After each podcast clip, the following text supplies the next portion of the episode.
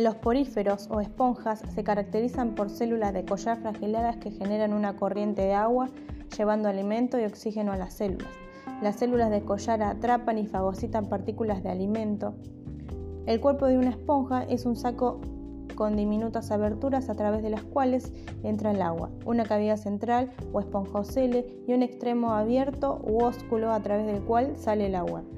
Las esponjas son animales acuáticos, principalmente marinos, son abundantes en aguas cálidas, hay muchas especies, pero estas varían en cuanto al tamaño y a la altura. Muchas esponjas son asimétricas, con esto queremos decir que si cortamos una a la mitad, sus mitades no son mutuamente similares. Las esponjas son multicelulares, sus células están débilmente asociadas y no forman tejidos verdaderos.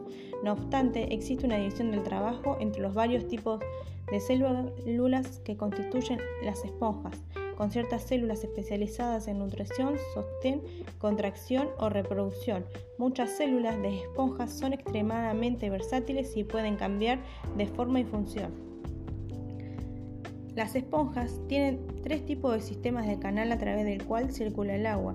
El sistema de canal asconoide simple, el sistema sinicoide, el agua entra a través de los canales recubiertos con coanocitos, pero la mayoría de los tipos de esponjas tiene un sistema leuconoide.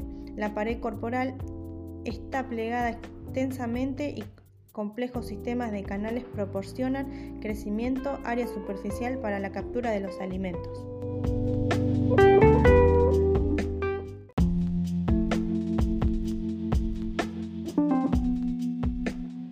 Las esponjas se reproducen tanto asexual como sexualmente. En la reproducción asexual, un pequeño fragmento o yema puede liberarse de las esponjas progenitora y dar lugar a una nueva esponja. Dichos fragmentos pueden adherirse a la esponja progenitora y formar o ser parte de una colonia. La mayoría de las esponjas son hermafroditas, lo que significa que el mismo individuo puede producir tanto óvulos como espermatozoides. Algunas de las células aneboidas se desarrollan hasta ser espermatozoides, otras hasta convertirse en óvulos. Las esponjas hermafroditas por lo general producen óvulos y espermatozoides en diferentes momentos y realizan fecundación cruzadas con otras esponjas. La fecundación y el desarrollo temprano tienen lugar dentro del mesohilo gelatinoso. Las esponjas tienen una notable capacidad para repararse ellas mismas cuando se lesionan y regeneran sus partes perdidas.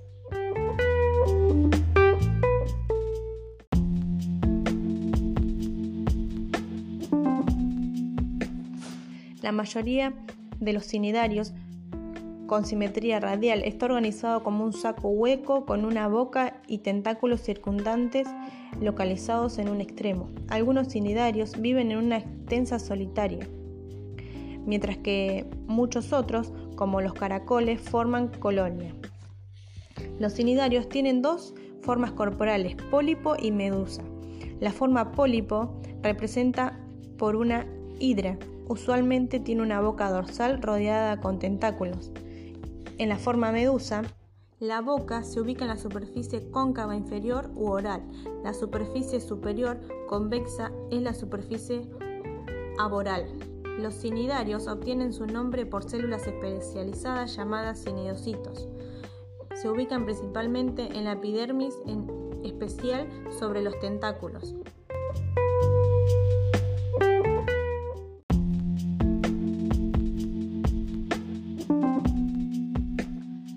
Los cinidarios usan sus tentáculos para capturar presas y llevarlas a la boca.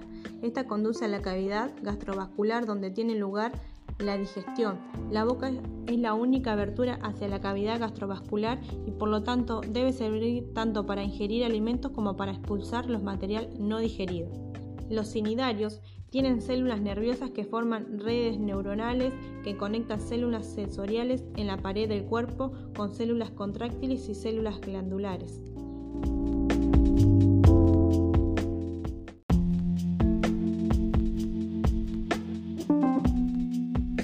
El filocinidaria incluye cuatro grupos: Hidrozoa, Hidroilis o Carabela portuguesa son pólipos típicos y pueden ser solitarios o coloniales.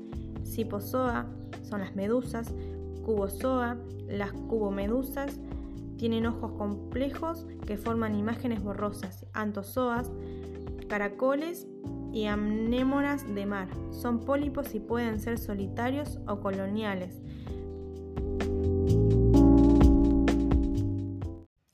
En algunos tipos de medusas, órganos sensoriales se colocan alrededor del borde del cuerpo.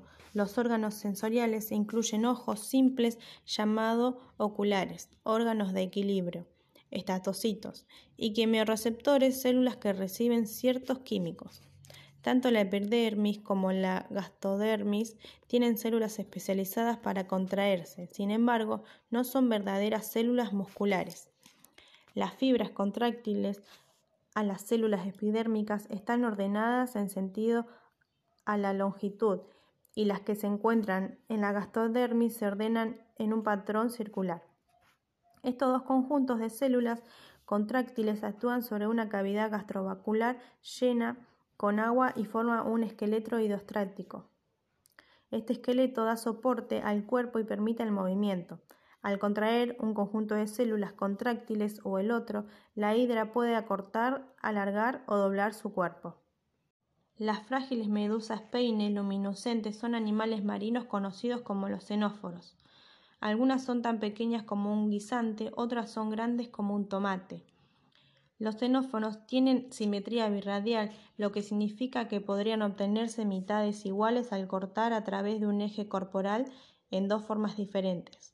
El plan corporal de un xenóforo es un poco similar al de una medusa cinidaria, en cuanto a lo que los xenóforos tienen un tipo de simetría radial, tentáculos de alimentación y dos capas celulares separadas por una gruesa mesoglia gelatinosa. Algunos xenóforos tienen dos tentáculos. Sus tentáculos están equiparados con células adhesivas. Cuando las presas entran en contacto con el tentáculo, las células pegajosas se abren y liberan hilos pegajosos que atrapan sus presas.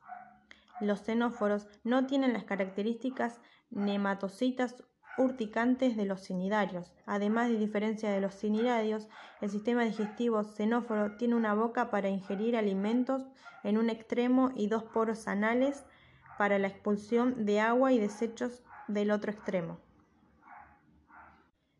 Los xenóforos tienen un sistema nervioso que incluye una red de células nerviosas y un órgano sensorial llamado estatocisto que coordina el batimiento de los cilios en los pies.